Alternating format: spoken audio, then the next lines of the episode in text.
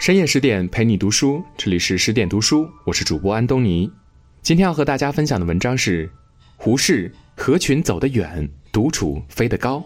一起来听。有的人天性开朗，喜欢社交，比较合群；有的人天生内向，喜欢独处，比较沉静。胡适是个例外，他的一生两者兼有。他很好的说明了合群走得远，独处飞得高。走得远是说这个人路子宽，吃得开；飞得高是说他在某一方面，比如学术，有很高的成就，可以一招鲜吃遍天。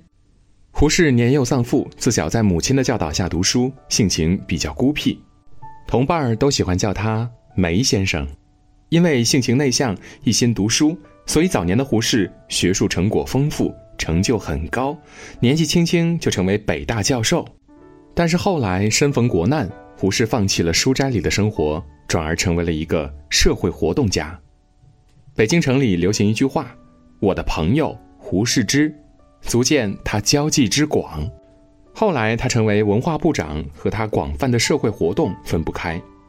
所以，一个人内向外向、合群独处，都无需惊讶，更不需褒贬。每一种活法。都有自己的价值。独处的人专注，合群的人活跃。钓鱼人从不在闹市，因为无法专注，就钓不上鱼来。独处是专注的方式，而专注更容易让一个人完成深度的探索，所以他们往往是专业的顶尖人才。胡适在早年大部分时间闷在书斋里。所以学术意图进步很快，他考证《红楼梦》，在很短的时间里推倒了旧红学，并建立了新红学。今人如果要研究红楼，没人能绕开胡适。后来，胡适开始参加社会活动，为了让自己不守生，他白天在外面主持社会活动，晚上回家写文章。但是这时候，他的文章已经不再是学术文章，而是批评社会的文章。里面更多的是社会的问题和建议，他活跃在社会的大舞台上，和名人走卒打成一片。在担任驻美大使期间，经常半夜还在接待来宾。往日宁静的书斋生活自此与他告别。此时的胡适，更多的已经成为一个社会活动家，而非学者了。独处的人善于谋划。合群的人适合领导。现代心理学表明，合作更容易扼杀创造力。意思是说，富有创造力的洞见都是在个人思索中得来，而非一起讨论得来。通常我们以为群体讨论更容易激发创造力，而实际上这只能扼杀创造力。诸葛亮独自居住在草庐之中，除了偶尔和名士郊游，大部分时间都在自己思考。居住的地方也是郊远山野，所以才有“千载谁堪伯仲间”的出师一表。相反，作为领导者的刘备，大部分时间都是和下属打成一片。他们因为合群，有更强的共情能力，可以平衡团队的冲突利益。他们明白每个人的长处短处，所以往往可以知人善用。而且他们也不怯场，能够完成指挥调度的工作。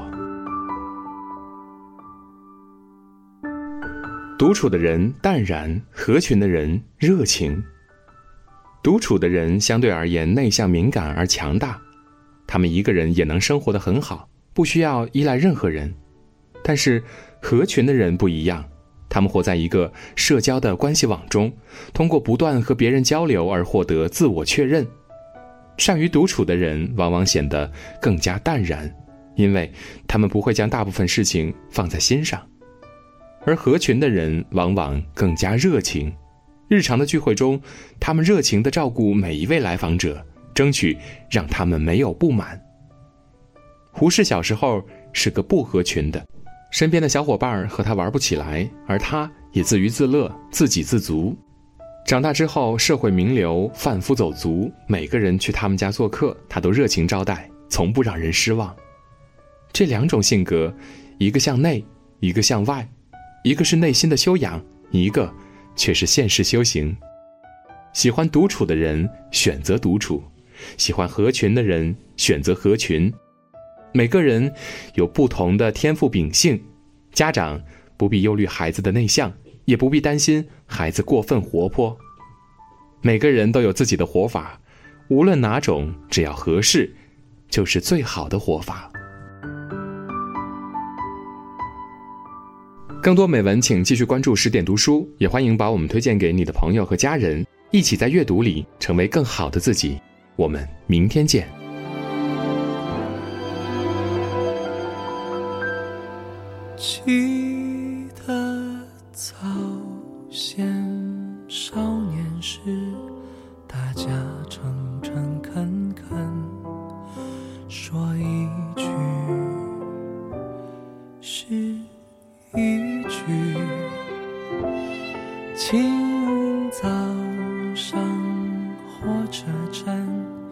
长街黑暗无行人。卖豆浆的小店冒着热气，从前的日色变得慢，车马邮件都慢，一生只够爱一个人。从前好看，要是竟没有样子。你锁了，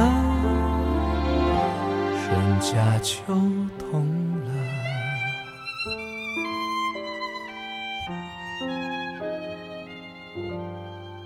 嗯。嗯。嗯。